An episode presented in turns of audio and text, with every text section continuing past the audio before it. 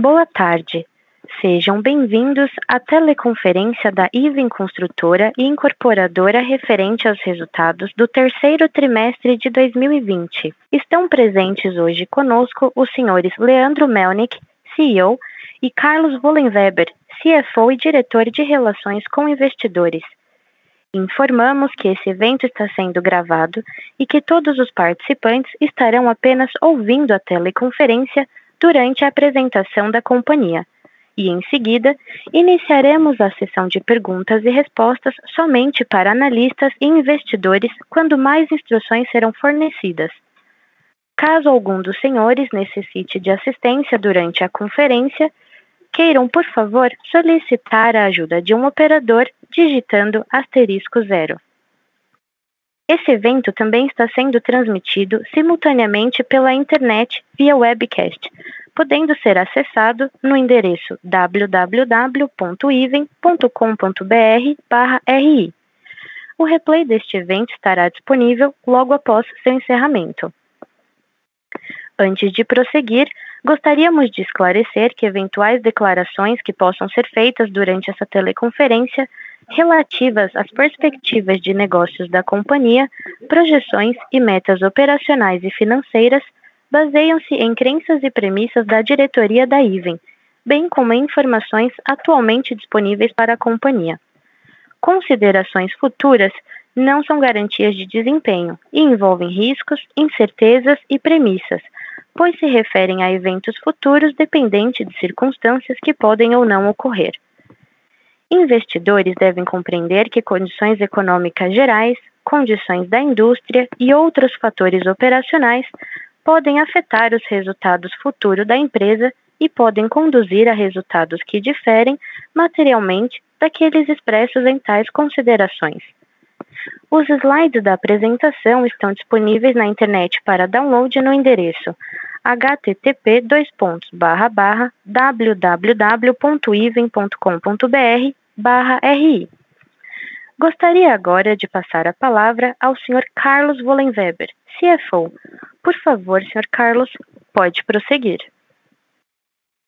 Boa tarde a todos. É um prazer nós apresentarmos os resultados da Iven, que obteve um ótimo terceiro trimestre, em linha com o nosso planejamento estratégico. Primeiramente, eu gostaria de passar pelos destaques do terceiro trimestre no slide 2. Nós observamos uma rápida retomada no volume de vendas a partir de junho, motivada principalmente pelo fim do confinamento e pela redução das taxas de juros de financiamento à pessoa física. As vendas líquidas elas totalizaram 480 milhões no trimestre, 59% acima do segundo tri e 84% acima do terceiro trimestre do ano passado apresentado no gráfico superior à esquerda do slide. Importante é destacarmos o expressivo volume de estoque concluído que vendemos durante o trimestre, reduzindo seu total em 17%, menor patamar desde 2017, demonstrado no gráfico inferior do slide. A venda de estoque concluído, ela contribuiu para o aumento da geração operacional de caixa, que totalizou 142 milhões 68% acima do terceiro TRI do ano passado. Nos nove meses, nós geramos 304 milhões, demonstrado no gráfico no centro da página. Concluímos o trimestre com uma posição de caixa de 1,3 bilhão e um caixa líquido de 15% sobre o patrimônio, uma estrutura de capital espetacular. No gráfico inferior à esquerda demonstra essa estrutura. Com a recuperação no volume de vendas, retomamos nosso volume de lançamentos, que totalizaram 622 milhões no trimestre, 263% acima do segundo TRI e 160% acima do terceiro trimestre de 2019. Entregamos no trimestre um lucro líquido de 41 milhões e 104 milhões nos nove meses, um crescimento de 147% e 21% em relação ao mesmo período do ano passado, respectivamente. A margem líquida do TRI foi de 12,9%, informações apresentadas na parte superior do slide. Esse trimestre ele foi particularmente especial, com a realização do IPO da Melnick, que foi uma oferta 100% primária e representou uma injeção de capital de 600 milhões para a empresa para o crescimento da operação do Rio Grande do Sul. Passando para o slide 3, detalhamos nossos lançamentos. Lançamos cinco empreendimentos no trimestre, conforme demonstrado na tabela. Foram quatro em São Paulo, o Open Marajoara, empreendimento de média baixa renda, o Clare Pinheiros, tanto a torre residencial de alto padrão como os estúdios, e o Modo Saúde, no segmento de média renda. A Melnick ela lançou a torre residencial do empreendimento Carlos Gomes. No total, nós lançamos 622 milhões no terceiro trimestre e 888 milhões nos nove meses, esses números percentual even. Na segmentação de lançamentos no ano, apresentado no gráfico de pizza, 65% foram nos segmentos de alta e média renda. No próximo slide estão as imagens dos lançamentos. O Clare Residencial Estúdio já temos 50% vendido, o modo saúde 41% vendido, com ganho de preço de 2%, o Residencial Carlos Gomes 55% vendido, com 3% de ganho de preço, e o Open Marajoara com 54% vendido e 1% de ganho de preço. Importante é salientar que esse delta ganho de preço é em relação ao aprovado no nosso comitê de lançamento do empreendimento, que é atualizado pela taxa efetiva de 12% ao ano mais inflação. Portanto, é um percentual que ganhamos além dessa taxa. Além disso, um ponto percentual de ganho de preço significa aproximadamente 6% de ganho de margem líquida no projeto, portanto, extremamente representativo. No slide 5, apresentamos as vendas líquidas, que totalizaram 480 milhões no trimestre, representando uma VCO média de 20%, como demonstrado no gráfico à esquerda do slide. Importante notar a melhora na VSO de estoques, 5 pontos percentuais maior que o terceiro TRI do ano passado. 69% das vendas vieram de São Paulo, 25% da Melnick e 6% no Rio de Janeiro, demonstrado no gráfico de pizza. Os extratos continuam reduzindo e representaram 15% das vendas brutas do trimestre versus 25% no mesmo trimestre do ano anterior. No slide 6, nós apresentamos nosso volume de estoque. Importante é destacar a redução de 17% no estoque concluído, conforme já mencionado nos destaques e apresentado no gráfico à direita superior do slide, que passaram a representar 35% do total do estoque versus quase 45% no trimestre anterior. É o nosso menor volume de estoque concluído desde 2017. Nosso estoque, ainda em construção, esse está bastante bem vendido ele totaliza 1,2 bilhão, sendo que 18% será entregue em 2021, 72% em 2022 e o restante a partir de 2023, que nos dá segurança de entregarmos esses projetos todos vendidos, conforme demonstrado no gráfico à esquerda do slide. Continuamos focando na redução do estoque concluído, que será importante para a melhora do uso do capital no nosso balanço. No próximo slide, apresentamos nosso banco de terrenos. O Land Bank percentual even totaliza hoje 7,3 bilhão, dividido em 61 projetos, apresentado no gráfico superior do slide. 61% do Land Bank ele está na unidade de negócio de São Paulo e 35% pertence à Melnick, apresentado no gráfico de pizza superior. Nesse trimestre, nós compramos 1,3 bilhão de terrenos compostos em três projetos, todos em São Paulo. Nós mantemos nossa estratégia de compra de terrenos através de permuta financeira, que mitiga o risco do prazo de lançamento e otimiza o capital da companhia. Importante enfatizar que 71% do nosso land bank ele foi adquirido a partir de 2017, portanto, sob o atual direcionamento estratégico da Iven, conforme demonstrado no gráfico de pizza inferior. Passando agora para o slide 8, nós entregamos no trimestre dois empreendimentos, o Gran Parque Lindóia e Domingos de Almeida, ambos da Melnick, que totalizaram um VGV de 88 milhões percentual even. Importante demonstrar, como apresentado no slide, que ambos projetos foram entregues com economia de custo de obra versus o orçado. Passando agora para a estrutura de capital, no slide 9, geramos um caixa total no trimestre de 693 milhões. Desconsiderando o pagamento de dividendos de 30 milhões e o IPO da Melnick, a geração de caixa operacional foi de 142 milhões, apresentado na tabela esquerda, 68% acima do terceiro trimestre do ano passado, reflexo principalmente do maior volume de venda de estoques concluídos. Nós encerramos o trimestre com uma posição de caixa de 1,3 bilhão e um caixa líquido de 389 milhões, representando 15% do PL. No próximo slide, apresentamos nossos resultados econômicos. A receita líquida totalizou 435 milhões, 21% acima do terceiro TRI de 19, e o lucro bruto foi de 117 milhões, com margem bruta ajustada de 30,5%. Importante destacar que a margem bruta consolidada é impactada tanto pela estratégia de compra com terrenos com permuta, em linha com nosso direcionamento de aumento de ROI, redução de risco e volatilidade nos nossos resultados, com contrapartida numa margem aproximadamente 500 bips menor. E também pelo resultado negativo do Rio de Janeiro, aonde priorizamos a velocidade de vendas de estoques concluídos em detrimento da margem.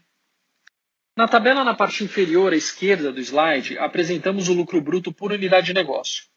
São Paulo obteve um lucro bruto de 94 milhões, a Melnick de 33 milhões e o Rio de Janeiro apresentou um prejuízo bruto de 9,6 milhões. O lucro líquido do terceiro trimestre foi de 41 milhões e margem líquida de 12,9% lucro nominal 52% acima do trimestre anterior e 147% acima do terceiro trimestre do ano passado. Passando para a parte mais estratégica, no slide 11, nós estamos muito satisfeitos com a melhora consistente nos resultados de São Paulo, aonde nós estamos expandindo o volume de land bank adquirido sobre o novo direcionamento estratégico da Iven, com margens esperadas extremamente saudáveis, na ordem de 33%. Os terrenos mais antigos, adquiridos antes de 2016, que representam apenas 4% do land bank a ser incorporado, bem como o estoque mais antigo, que apresentam margens piores, estão cada vez menos expressivos no resultado da unidade de negócio.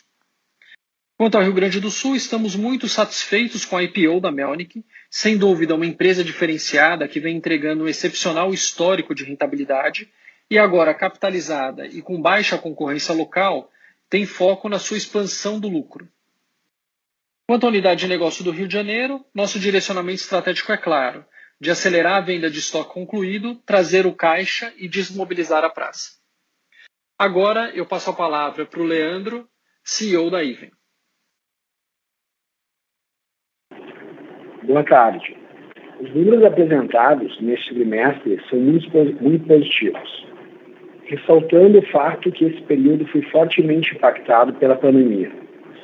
A nossa leitura inicial que os efeitos positivos da atual taxa de juros seriam superiores às consequências negativas impostas pelas restrições geradas pelo Covid estavam corretas. Nos três trimestres deste ano, de forma acumulada, geramos 304 milhões de caixa, reforçando nossa posição de caixa, que encontra-se em 1,3 bi. Estamos com o menor índice de alavancagem da história da empresa. Isso ocorreu como consequência de um planejamento implementado há mais de cinco anos, aonde definimos uma estratégia clara para tornar a empresa economicamente sólida através de uma estrutura leve de capital que protege a companhia dos riscos cíclicos da nossa economia. A definição que tivemos em concentrar nossa operação nas regiões de competência de atuação da IVE e definir o foco em produtos com alta diferenciação se mostrou acertada. Isso fica comprovado ao analisarmos os nossos lançamentos dos últimos quatro anos, que tiveram ganhos importantes de preço e velocidade de vendas em relação ao mercado e à nossa viabilidade de aquisição de terreno. Somando esse fato a boa performance na venda de estoque, que nesse TRI atingiu o menor nível dos últimos três anos, resulta na tendência consistente de aumento de lucro e rentabilidade da companhia. Também destaco, nesse momento de aquecimento de mercado, o land bank bastante qualificado que construímos nestes anos de crise, sendo que o desempenho dos últimos lançamentos afirmam a qualidade dos nossos terrenos. Nesse trimestre, também tivemos o IPO da Melnick, operação que foi muito bem sucedida e mostrou a credibilidade que a empresa construiu nos últimos anos. Fato que aumenta ainda mais a nossa responsabilidade. A Iven reforçou sua crença em operações regionais. Hoje, somos a única empresa do Brasil com desenvolvimento imobiliário focado na sua região original de atuação, São Paulo, e acionista majoritário de outra companhia aberta, líder de mercado, que também atua de forma dedicada na sua região de competência. Estratégia que mitiga riscos operacionais, alinha interesses de executivos e acionistas e aumenta a chance de bons resultados. Por todos esses motivos, esperamos ver a continuidade do crescimento dos nossos resultados nos próximos trimestres. Bom, ficamos disponíveis para as perguntas. Obrigada. Iniciaremos agora a sessão de perguntas e respostas somente para analistas e investidores. Caso tenha alguma pergunta, pressione asterisco 1 do seu telefone. Se a qualquer momento sua pergunta for respondida, aperte asterisco 2 para se retirar da fila. As perguntas serão respondidas à medida que forem recebidas. Por favor, aguarde enquanto postamos as perguntas. A nossa primeira pergunta vem do senhor Alex Ferraz, do Itaú BBA. É, boa tarde, Carlos e Leandro. Obrigado aqui pela apresentação. Eu tenho duas perguntas. A primeira aqui em relação à alocação de capital, né? Assim, a companhia vem desalavancando bem ultimamente e tem o fator do hotel aqui, né? Que, que ainda não está concluído, mas é, de, deveria ser algo razoavelmente breve. É, a ideia, assim, seria imaginar uma distribuição aqui de parte dos recursos do hotel, dada a estrutura de capital reforçado. Vocês estão então imaginando também que dá para reinvestir aqui, eventualmente, para crescimento. E a segunda é ligada aqui à compra de terrenos, né? Vocês mencionam no release que, que é, adicionaram 1.2 bi de VGV em três projetos, né? Assim, parece é, são de fato assim projetos muito grandes ou, ou, tem um que é faseado aqui, dá um VGV, mas para três projetos parece um VGV razoável. E se também puderem comentar um pouquinho, se acham que dá para continuar nessa dinâmica de só adquirir via permuta, sendo que a gente começa a ver players bem capitalizados aqui, é, em uma competição mais forte, como é que está aqui a, a, negociação por terreno? Olá, Alex. Aqui é o Carlos. Eu vou começar respondendo uh, a, a, primeira pergunta. Vamos lá. Quanto à nossa estrutura de capital, de fato, a, a melhora na posição de caixa e nível de alavancagem da companhia, ela vem melhorando muito nos últimos, nos últimos anos, né? É reflexo até da mudança de postura de compra de terrenos através de permuta, utilizando toda a geração de caixa para pagar a dívida de fato. E agora a gente está numa posição de caixa e estrutura de capital bastante desalavancada. Né? A gente está com caixa líquido aí de 389 milhões antes ainda da, da venda do Fazano. Né? A venda do Fazano vai fazer aumentar ainda essa, essa participação. Nós estamos concluindo o nosso planejamento estratégico do exercício. É, então, nós vamos conseguir te responder o uso do capital né, um pouco mais para frente. Então, a gente ainda não tomou nenhuma deliberação é, de é, ou distribuição ou mudança de postura para investimento em CAPEX. Nós estamos na, na discussão nesse momento do nosso planejamento estratégico, olhando os próximos três anos, é, e daí a gente pode responder de forma mais clara e objetiva. Tá? Quanto à compra de terrenos, que foi a sua segunda pergunta, né? nós compramos três terrenos, são três projetos. Um deles desponta de fato, tá? Um foi na, na Lapa que nós compramos, outro foi é, no Brooklyn, é, e um terceiro é um negócio um pouco maior, é, que ele corresponde aí do 1.2 que nós compramos a aproximadamente metade desse VGV, tá? É um projeto, de novo, que vai ser é, icônico, ele deve ser lançado aí daqui a 24, 30 meses. Então, ele demora um pouquinho mais para maturar e depois a gente dá outros esclarecimentos conforme esse projeto for amadurecendo, mas está na linha dos nossos projetos é, de fato diferenciados na cidade. O Alex, complementando a, a, resposta da segunda parte da pergunta, é, nós entendemos e estamos analisando né, nos nossos últimos lançamentos um diferencial uh, em empreendimentos maiores, claro que dentro de um, de um volume de unidades que não põe uh, em risco a visão de, de continuidade de vendas de longo prazo. Como nós estamos atuando em segmentos de média e alta renda, esses VGVs grandes às vezes não representam necessariamente um número extremamente relevante de unidades e vem demonstrando uma condição de infraestrutura uh, bastante positiva em nível de precificação e, e assertividade de produto. Nós estamos, inclusive, nesse momento, né, no quarto TRI, com o início de um lançamento, o platô, que tem essas características e, o, o início ele, ele parece bem, bem importante, bem promissor. E as compras de terreno em permuta, eles fazem parte de uma estratégia que vem sendo realmente bastante exitosa.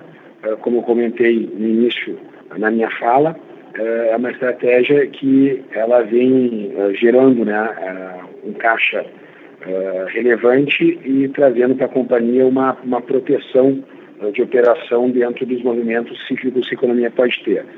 O balanço ideal dessa estratégia, ou seja, 100% em permuta, permuta e, e compra de terreno, é um ponto que nós estamos então analisando, como o Carlos colocou, nosso planejamento estratégico para o próximo ano. Maravilha, Leandro. Carlos, obrigado pela resposta bem clara. A nossa próxima pergunta vem da senhora Nicole Inui, do Bank of America. Oi, boa tarde, obrigada pelo call e, e parabéns pelos resultados. Eu tenho duas perguntas. Primeiro, sobre seu uh, estoque pronto. Então, uh, como vocês mencionaram, realmente teve uma aceleração da, das vendas no, no, terceiro TRI. Eu quero saber se vocês conseguem comentar um pouquinho o que você está vendo agora, no, no mês de outubro e novembro, se esse ritmo ah, de venda de, de estoque pronto está eh, tá seguindo no, no, mesmo ritmo que a gente viu no terceiro TRI e, e também geograficamente como que você está vendo isso entre o São Paulo e, e Rio.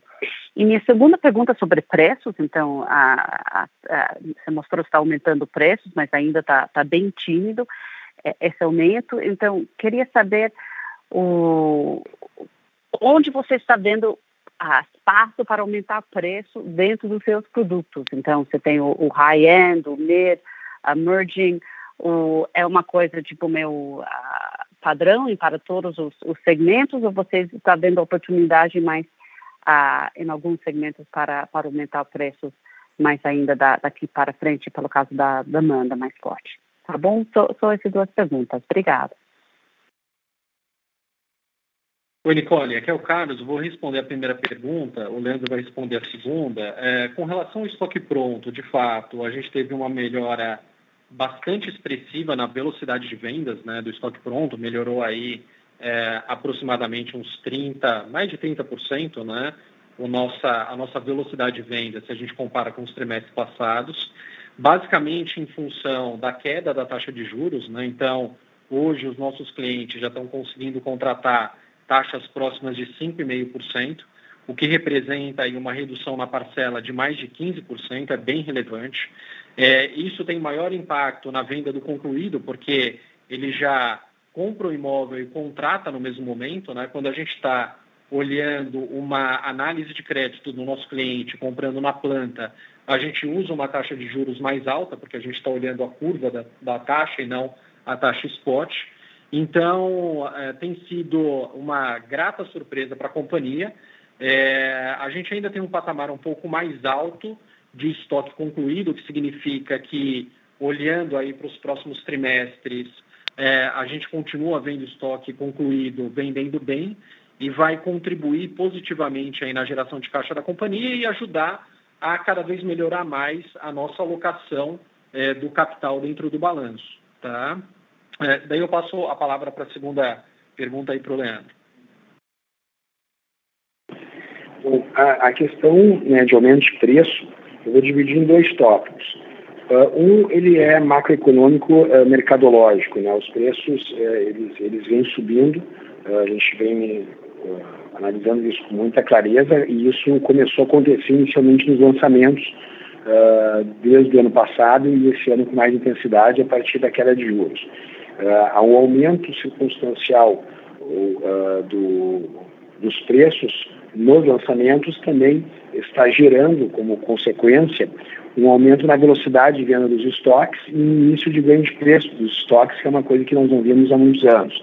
Porque quando o lançamento começa a ganhar preço de forma significativa, o estoque começa a se demonstrar um produto de oportunidade. Então essa dinâmica ela é muito positiva para o mercado e ela é consistente, ela já está acontecendo uh, no mínimo aí, há seis meses consecutivos o aumento de volume com preço.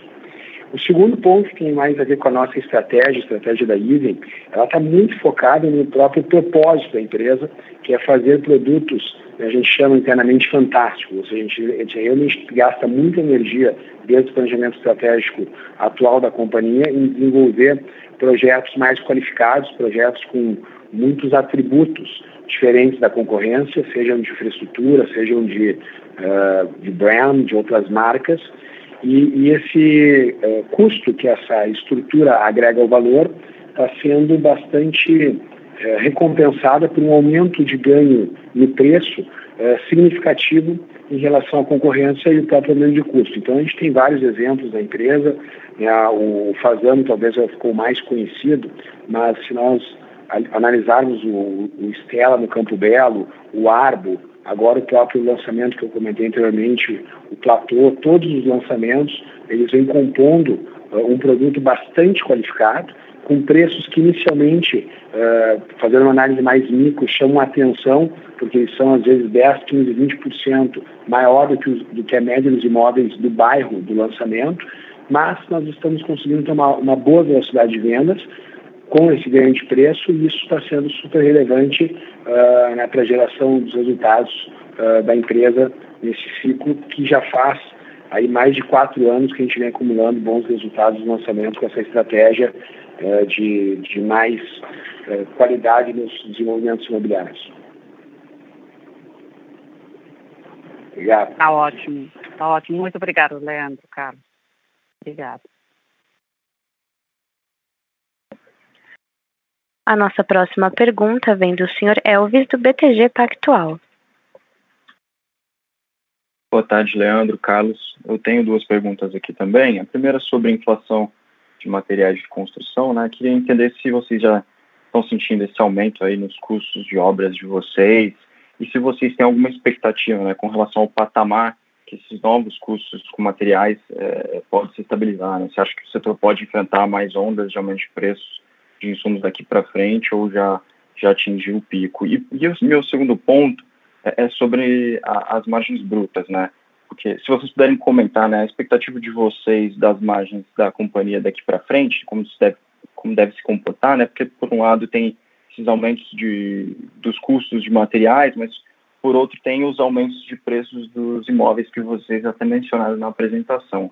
Então, só para entender qual a expectativa de vocês, como deveria se comportar a margem bruta aqui, né, daqui para frente. É isso. Obrigado. Oi, Elvis. Obrigado pela pergunta. Eu vou começar, depois o Carlos continua. É, esse ponto da construção, o custo de construção é bem importante, bem significativo. É, primeiro, é, a gente, como empresa e como setor, é, tem um benefício do aprendizado né, dos últimos 10 anos.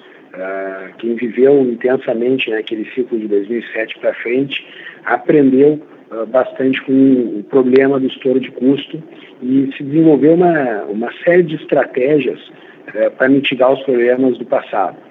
E, então a gente está tranquilos porque estamos analisando com muita atenção e as estratégias já se demonstraram eficientes em alguns momentos. Dentro delas, eu destaco duas.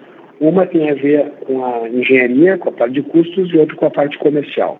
Uh, a de custos uh, é que a IVEN uh, ela consegue, há algum tempo, ter um, processo de organização bem relevante na área de engenharia e, antecipar as contratações. A gente tem contratações dos grandes fornecedores, grandes pacotes que a gente faz no início das obras um percentual assim, bem significativo, logo no início das obras, 70% do empreendimento já está contratado. Então, os empreendimentos em construção têm uma proteção pelo sistema de, de compra de suprimentos uh, e os lançamentos novos eles estão sempre sendo atualizados uh, quem está com uma atividade de construção uh, bastante intensa, que é o caso da IVEN, tem a condição de ter uma, uma atualização significativa dos dados, né, de, de preço de todos os insumos e de mão de obra. E o segundo ponto de processo de mitigação é a parte comercial. Né? Quem também convive com o setor há muito tempo vai lembrar do jargão uh, da área comercial ali dos anos 2010, que era, era, a felicidade ao derreter-se, derretemos nas vendas, ou seja, vendeu tudo muito rápido. E isso era uma, era uma conquista, o que se demonstrou equivocado. Né? O processo, porque essa velocidade muitas vezes vinha com desconto, depois tinha o um processo uh, de perda de valor com aumento de custo e às vezes o INCC não acompanhando. Hoje, nós temos uma, uma, uma defesa uh, desse processo com um, um, não mais perseguindo né, a alta velocidade de venda, e sim o preço. A gente comentou no início, se for analisar os nossos projetos, eles vêm ganhando preço de forma significativa. A gente assim, encara o mercado com preços de venda, às vezes até desafiadores, sem nenhuma necessidade de buscar uma alta velocidade de vendas no primeiro mês. Quando vem, é bem visto, é bem-vindo porque tem uh, já um preço uh, bastante protetor. Então, são ferramentas que a maturidade do processo, dos executivos, da empresa, foram desenvolvidas né, para mitigar esse problema. Estamos atentos, nós estamos uh, maduros aí o suficiente para hoje aprender a lidar com essa situação. Respondendo à segunda parte da tua pergunta, né, sobre margem bruta, eu vou decompor ela em, em três pontos, tá? É, o primeiro é um aumento de margem bruta em função de aumento de preço do metro quadrado. Isso eu estou tirando da conta, tá? Porque apesar da gente ter um aumento de metro quadrado, é, que nem o Leandro estava bem comentando, a gente tem outros custos, né? Tanto custo de construção como de terreno. Então vou colocar esse potencial ganho de lado. Quando a gente olha é, hoje a unidade de negócio de São Paulo, a gente vê um aumento de expansão na margem, um crescimento de forma consistente, porque a gente tem um mix né, daquilo que transita pelo resultado, que são estoques mais antigos e com margens mais baixas, e lançamentos com margens mais altas, que é a nova safra da companhia. Cada vez a nova safra da companhia ela está se tornando mais relevante vis-à-vis -vis aquilo que está transitando em função da redução do estoque. Então, é natural que a margem que hoje na unidade de negócio de São Paulo está em 32, ajustada né, por juros, ela continue expandindo como ela vem acontecendo de forma consistente aí trimestre a trimestre. Né? E o terceiro ponto é com relação ao Rio de Janeiro. Então, o, o Rio de Janeiro, nesse trimestre, ele deu um resultado negativo, de 16 milhões de reais, decomposto né, em resultado bruto negativo na ordem de 10 milhões e despesas comerciais na ordem de 6 milhões. Conforme a participação do Rio de Janeiro ele for reduzindo né, em função da venda do estoque, principalmente no residencial, a gente tem aumentado o volume de, de vendas no estoque. E hoje o estoque do Rio está concentrado em Jacarepaguá e também em Botafogo, e em Botafogo a gente está vendo ganho de preço com aumento de velocidade, é, conforme for reduzindo a participação do Rio, a gente também vai ganhando margem. Só para te dar uma ideia é, do potencial de, de ganho de resultado, né, quando a gente olha os 41 milhões de lucro líquido que a companhia entregou, que dá mais ou menos 164 milhões de lucro consolidado no trimestre, se a gente tirasse né, o, o, prejuízo do Rio de Janeiro, a gente estava falando de um lucro anualizado de 225 milhões. Então é importante que quando a gente faça a análise da companhia, olhe o Rio de Janeiro, que diminui a margem da companhia, mas traz muito caixa, ele saindo ao longo do, dos próximos trimestres, conforme a gente reduz o estoque. Então, resumindo, a nossa a, a gente tem a confiança de expansão na margem consistente é, da bruta ao longo dos próximos trimestres, simplesmente aí por uma mudança de mix conforme São Paulo vai melhorando as margens e, e a gente continua num processo mais acelerado de phase-out do Rio. Excelente, ficou bastante claro, pessoal. Muito obrigado. A nossa próxima pergunta vem do senhor Igor, do Santander. Pessoal, boa tarde, obrigado pela apresentação. É, dois pontos aqui do, aqui do meu lado. É, em primeiro lugar, queria tocar um pouco na questão dos lançamentos. Né? É, a companhia, como, como todos vocês já citaram, a questão de venda de estoque pronto está indo muito forte. É, e, e, os lançamentos, quando a gente olha ano contra ano, ainda tem, é, tem um gap ali para fechar. Né? Então, eu queria, queria entender como é que está as aprovações de novos projetos, né? se vocês esperam aí ter uma aceleração forte no, no quarto, nesse quarto TRI, e, e, se puder dar uma ideia de, de, de, qual seria a distribuição entre, entre as praças. Esse é o primeiro ponto. E o segundo ponto, falar um pouco sobre, sobre o mercado de, de terreno, né, que está tá bem competitivo em São Paulo, é, mas ao mesmo tempo eu que, queria ter um pouco de, de, sensibilidade de como é que está o mercado no Sul, né, se vocês puderem é, é, dar esse view para a gente. É do meu lado, obrigado. Oi, Igor, tudo bem? Obrigado pela pergunta. Uh, primeiro, sobre os lançamentos uh, em São Paulo, é, sim, é, verdade, né? A tua análise, quando a gente compara ano contra ano, nós temos uh, dois efeitos. Uh, o primeiro é negativo, que foi o Covid, né, onde nós tivemos uh, trimestres né, de sem lançamento, e, e onde todos imaginávamos que teríamos um ano bastante prejudicado por isso. o segundo foi a recuperação acentuada que estamos vendo nesse trimestre, né, os números estão claros no mercado inteiro, que o mercado reagiu muito, muito rápido, é, e isso fez com que a gente voltasse uh, a lançar. A gente já estávamos com projetos uh, bem desenvolvidos em termos de, de licenciamento, de aprovação e pré-estruturação comercial, eu me refiro a plantão de vendas e materiais, e nós uh, reorganizamos o calendário devido aos efeitos do Covid, não só pelo ponto de vista de mercado uh, inicialmente, mas para as restrições né, uh, que a pandemia fez com que as empresas implementassem, que diminuía a condição de muitos lançamentos, acúmulo de pessoas, enfim.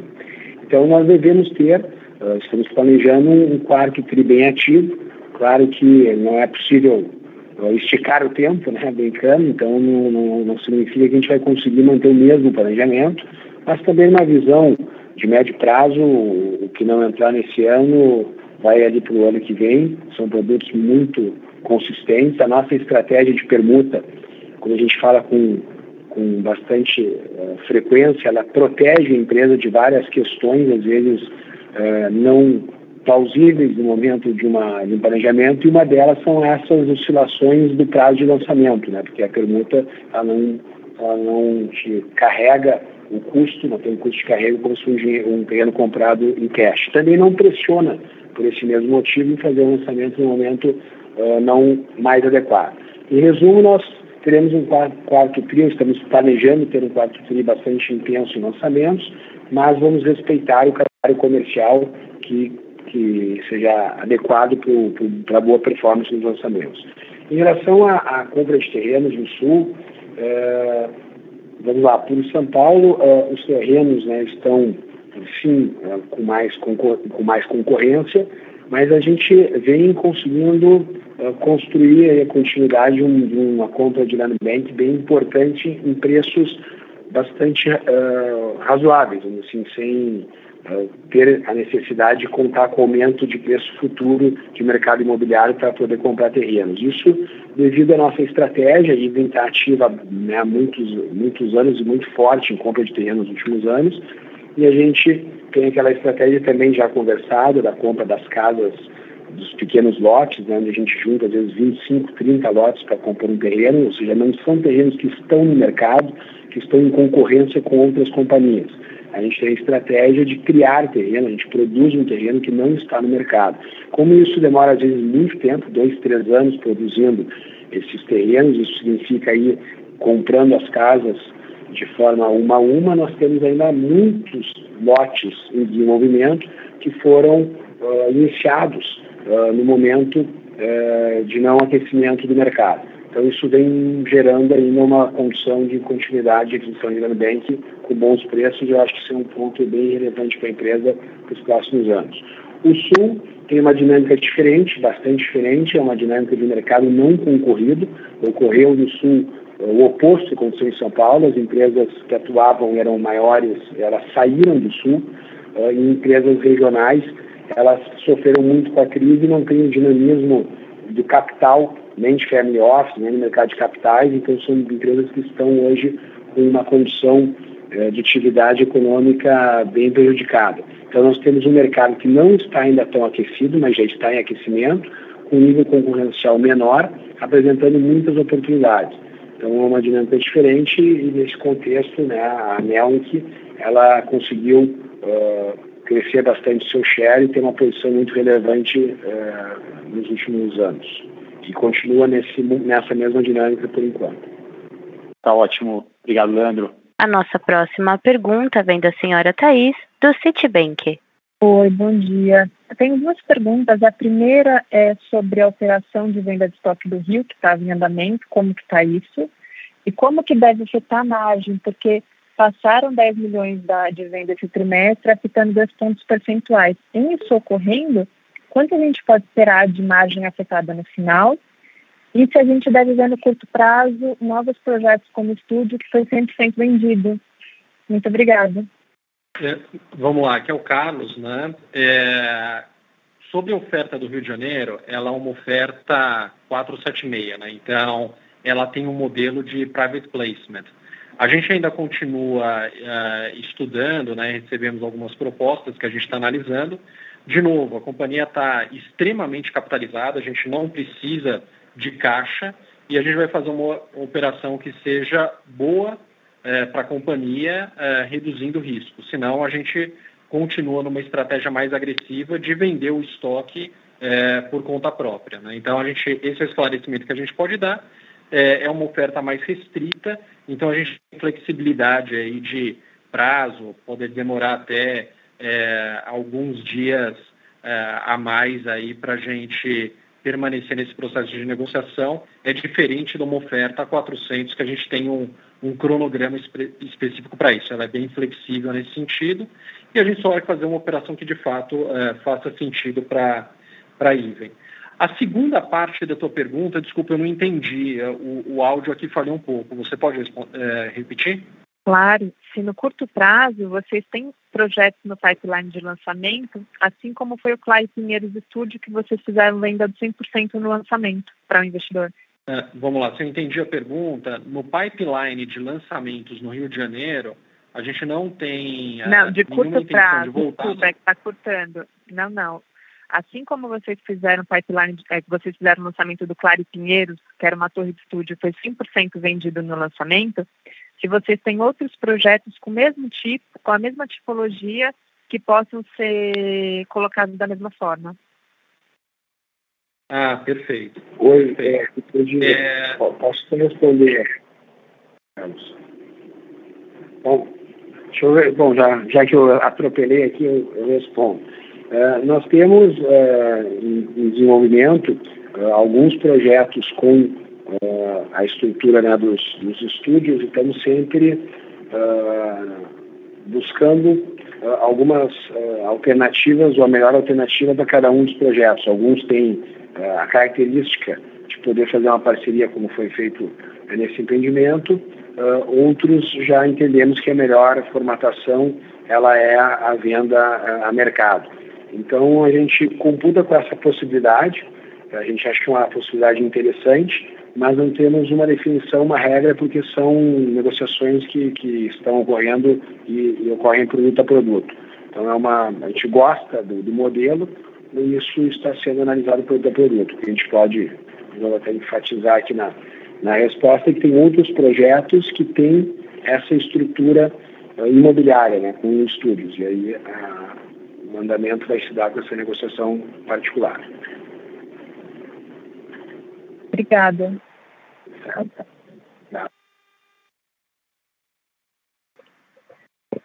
A nossa próxima pergunta vem do senhor Marcelo Mota, do Banco JP Morgan. Oi, boa tarde. Uh, duas perguntas também. Se vocês puderem comentar um, um pouco da questão do, do preço do estúdio, né, no slide 4 né, da apresentação, vocês falam que, enfim, os outros projetos lançados aí durante o terceiro TRI, enfim, a, acabaram tendo ganho de preço e, e aqui na parte, enfim, do, do, residencial mais do estúdio não teve ganho de preço, não sei se é só porque não foi relevante ou se de fato o estúdio uh, o preço não está subindo.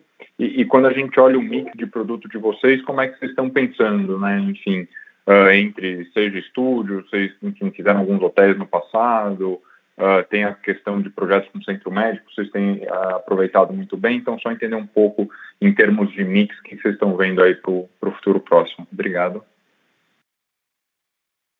Oi, Mota. Aqui é o Carlos. Eu vou começar respondendo a pergunta e o Leandro complementa. Só para é, esclarecer com relação ao slide, a gente não colocou aqui o percentual de aumento de preço é, pelo seguinte: a gente lançou o Clare na última semana do trimestre.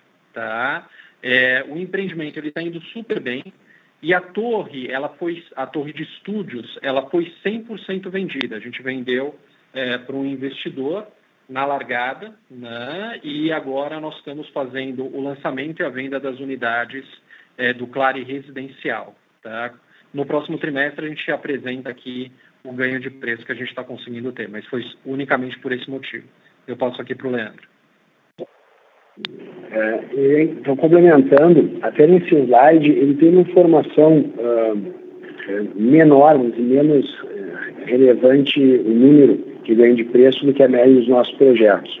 A gente vem ganhando um percentual de preço até maior do que do que está passando nessa, nesse, nesse slide.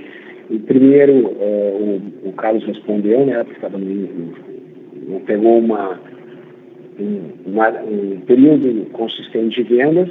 E tirando o, o, de Porto Alegre, os outros dois são empreendimentos dentro do nosso mix, eu vou juntar as respostas da pergunta, de empreendimentos um pouco mais econômicos dentro do nosso mix. Os nossos empreendimentos têm mais de, mais de entrada, como o Open uh, Marajoara, que normalmente eles têm uma elasticidade de preço menor.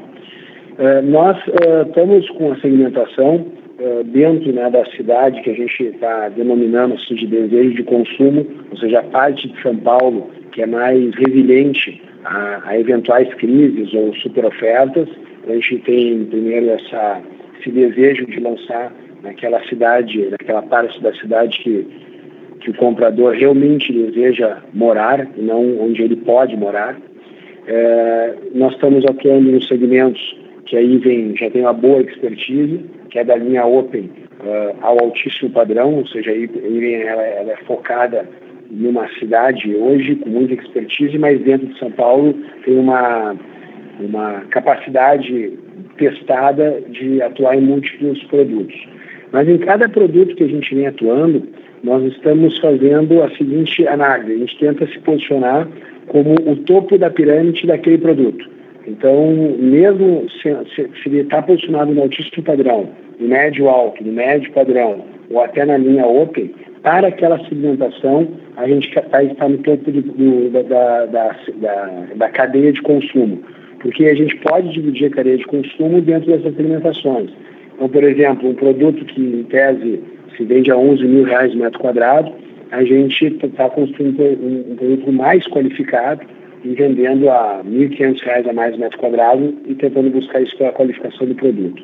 Então, essa é a estratégia que ela vem dando certo, ou seja, a gente está usando a competência da IVEN, que é, que é, que é multi-segmentos, uh, dentro de uma região é, de atuação que ela é consistente é, e, e, e a prova assim, de, de problemas maiores em, eventuais crises e sempre se posicionando com o topo da segmentação. O que acontece é que nos, nos projetos de média renda, média alta renda e principalmente de alta, uh, tu tem a, a, o potencial de uma elasticidade maior. Né? Se tu acerta realmente um produto de alto desejo de consumo, tu pode ter uma elasticidade grande do preço que o comprador acompanha.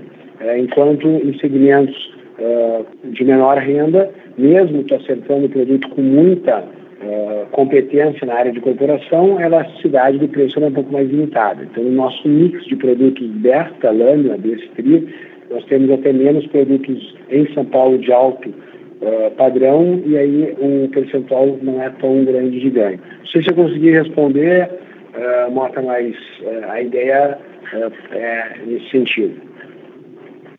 Não, bastante claro, Leandro. Obrigado.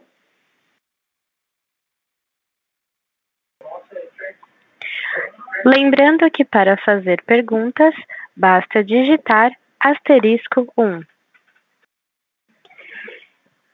Encerramos neste momento a sessão de perguntas e respostas. Gostaria de passar a palavra ao Sr. Carlos para as considerações finais. Queria agradecer então a participação de todos no call deste resultado desse trimestre. A gente está bem animado, tanto com o resultado que nós estamos entregando, como a perspectiva da companhia olhando para os próximos trimestres. É, e agradeço a participação de todos. Obrigado.